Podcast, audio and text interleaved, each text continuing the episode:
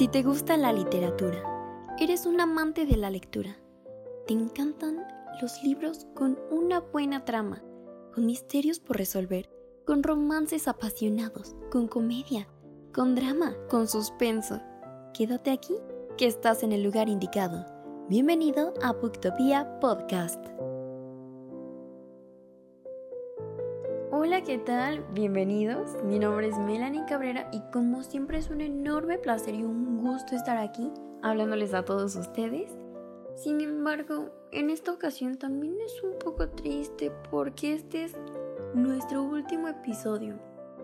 Así es, nuestro último episodio de este, su podcast favorito, un espacio diseñado exclusivamente para hablar de literatura.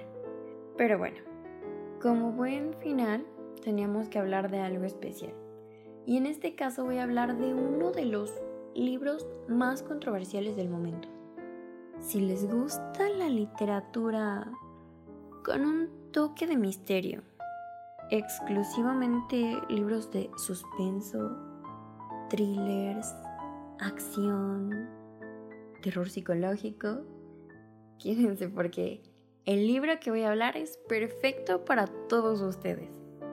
Y estoy hablando de nada más y nada menos que el jardín de las mariposas. Pero antes de iniciar con el libro, yo quería hablarles un poco de la increíble escritora detrás de este inigualable texto. Sin embargo, hay algo de misterio detrás de esta autora, y es que si intentas buscarla, no hay nada de información respecto a ella. De verdad, es muy poco lo que se sabe. Su nombre es Dot Hutchison. Y a pesar de estar pasando en varias páginas, varias fuentes, eh, distintas formas de búsqueda, lo único que pude encontrar es que lo leeré tal cual. Además de El Jardín de las Mariposas, Dot Hutchison es la autora de A Wanted Name, una novela para jóvenes adultos basada en el Hamlet de Shakespeare. El Jardín de las Mariposas es la primera entrega de la serie The Collectors Series, que incluye Las Rosas de Mayo, Los Niños del Verano y la temporada de los Niños Perdidos. Dot se enorgullece de seguir conectada con su adolescente interior. Le encantan las tormentas, la mitología, la historia y las películas que pueden y deben verse repetidamente. Ha trabajado en un campamento de Boy Scouts, una tienda de artículos para manualidades, una librería y la feria renacentista. Y eso es todo lo que pude encontrar de esta escritora. No hay ni siquiera nacionalidad, mm, año de nacimiento, información acerca de su familia o de su desempeño académico, Ah, no hay nada. Y la verdad es que eso me resulta un poco extraño para ser una novelista tan reconocida, porque siendo sinceros, El Jardín de las Mariposas logró posicionarla en el mundo de la fama como una gran escritora. No obstante, tendrá sus razones para permanecer en las penumbras, eh, pues debe respetarse. Además, eso mismo da un poco más de curiosidad acerca de ella. Y gracias al buscador de imágenes pude encontrar dos fotografías de ella, solamente dos de todas las que hay, y ambas pertenecen a la misma sesión fotográfica.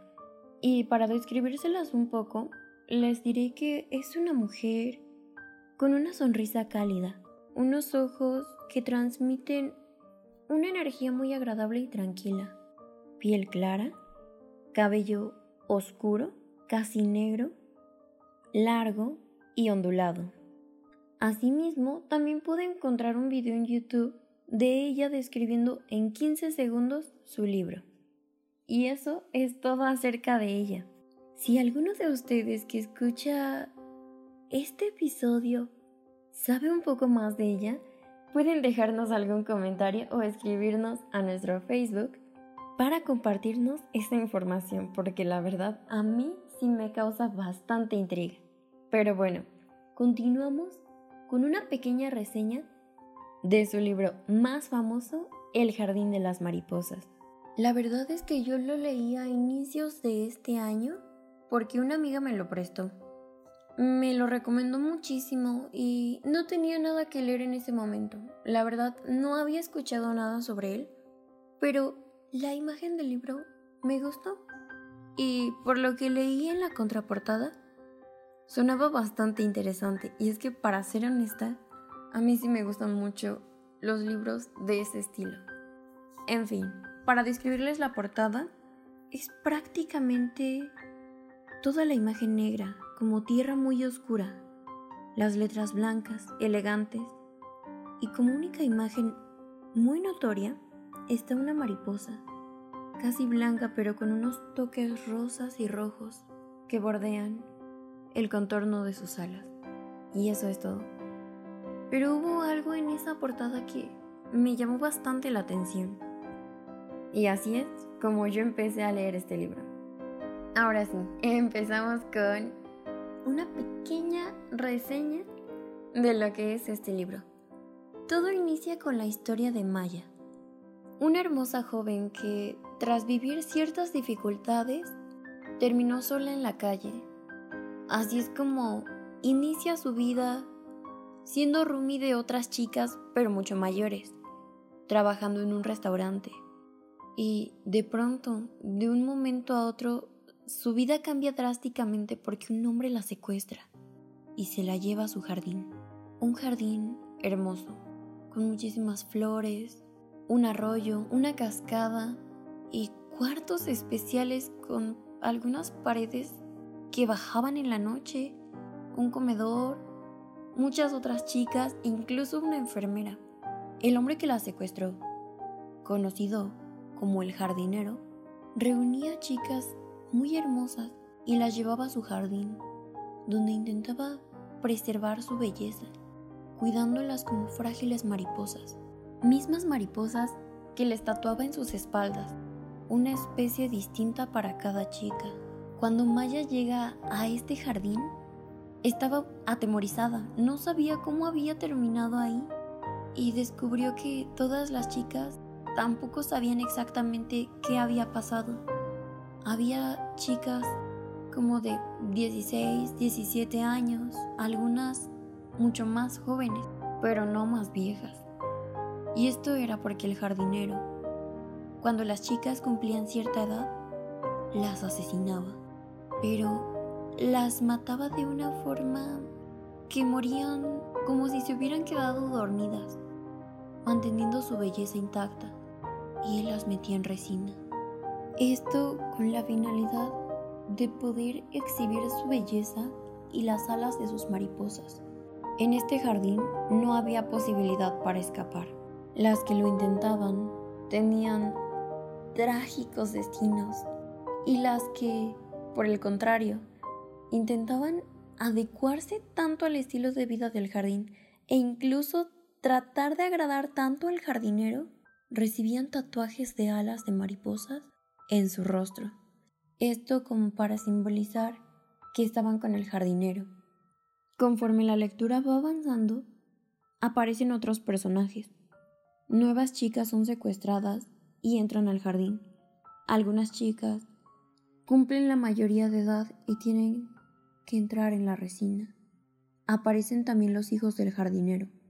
Dos hombres guapos, pero uno bastante violento. Y es que las chicas de este jardín no solo eran un objeto bonito que coleccionar, también eran usadas sexualmente. Y el hijo mayor del jardinero las usaba de maneras horribles, lastimándolas y llegando incluso a casi asesinarlas. Y el hijo menor del jardinero, un hombre no solo bien parecido, sino también muy bien educado, que al final funge un papel muy importante en la historia de este libro.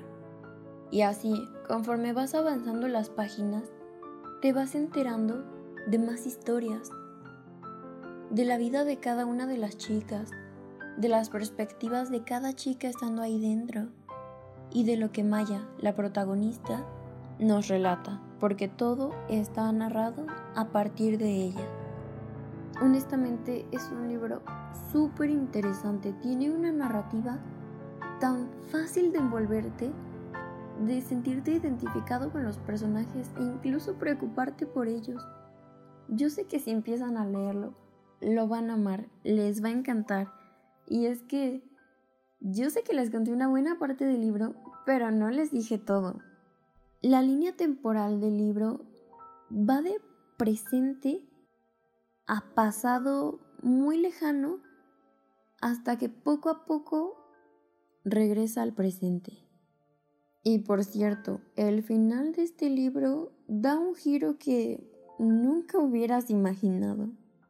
Y bueno, para relatarles un poco más de su serie El coleccionista, que es una tetralogía, veremos a un personaje principal que aparece desde la primera entrega, El Jardín de las Mariposas, un detective del FBI que lleva el caso de estas chicas secuestradas, llamado Victor Hanoverian, quien en los siguientes libros sigue otros casos que van cambiando de personaje principal según cada entrega. El primer libro, El Jardín de las Mariposas, fue publicado en el 2016. Después, un año más tarde, le siguió Las Rosas de Mayo. En este, la protagonista se llama Prilla, una adolescente que tras el asesinato de su hermana tiene que estar moviéndose de ciudad en ciudad constantemente por tener una amenaza de terminar como su hermana. Pero el asesinato de su hermana no fue cualquier crimen.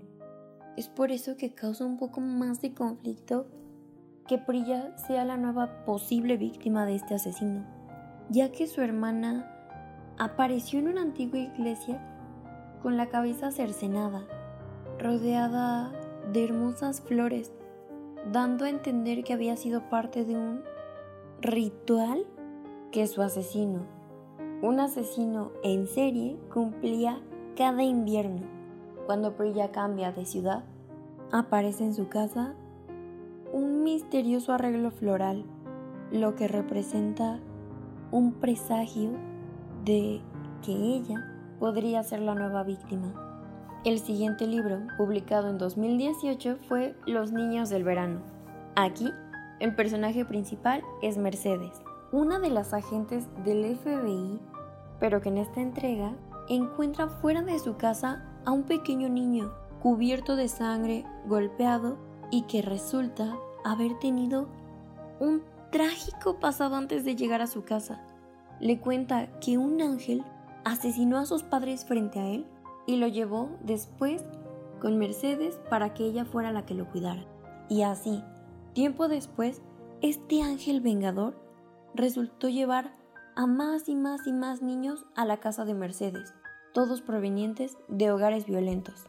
Una historia que despierta en ella sus más trágicos recuerdos del pasado. Y el último libro, publicado hasta ahora, tal vez saque más, es del 2019 y se llama La temporada de niños perdidos. Este trata de la historia de una pequeña niña que desapareció muy cerca del cuartel general del FBI su caso se vuelve un inesperado vínculo para resolver una tragedia del pasado. Aquí, los agentes Elisa Sterling y Brandon Edison son los encargados de resolver el crimen. Sin embargo, se dan cuenta que detrás de este caso de desaparición hay una historia muy similar que había ocurrido con la familia de Edison. El agente ya que décadas atrás su hermana también desapareció, bajo condiciones muy similares, además de que esta última pequeña niña desaparecida, Brooklyn Mercer, resulta muy parecida a Elisa, la hermana del detective, tanto que se podría decir que son madre e hija. Esta última entrega de esta serie nos relata la gran carrera contra el reloj que tienen que atravesar los agentes del FBI, dándonos aquella gran duda y misterio de si la unidad de delitos contra menores es capaz de resolver este crimen y unir aquella misteriosa relación de un caso sin resolver décadas atrás. Y bueno, con esto terminamos por el día de hoy. Ya saben que es un gusto poder estar aquí hablándoles. He disfrutado cada episodio muchísimo aprendiendo junto a ustedes y hablándoles acerca de los mejores libros que pueden leer. Mi nombre es Melanie Cabrera y pueden seguir en contacto con el podcast en nuestra página en Facebook, Booktopia Podcast. Cualquier cosa, estamos pendientes de todos sus comentarios y mensajes. Bye bye.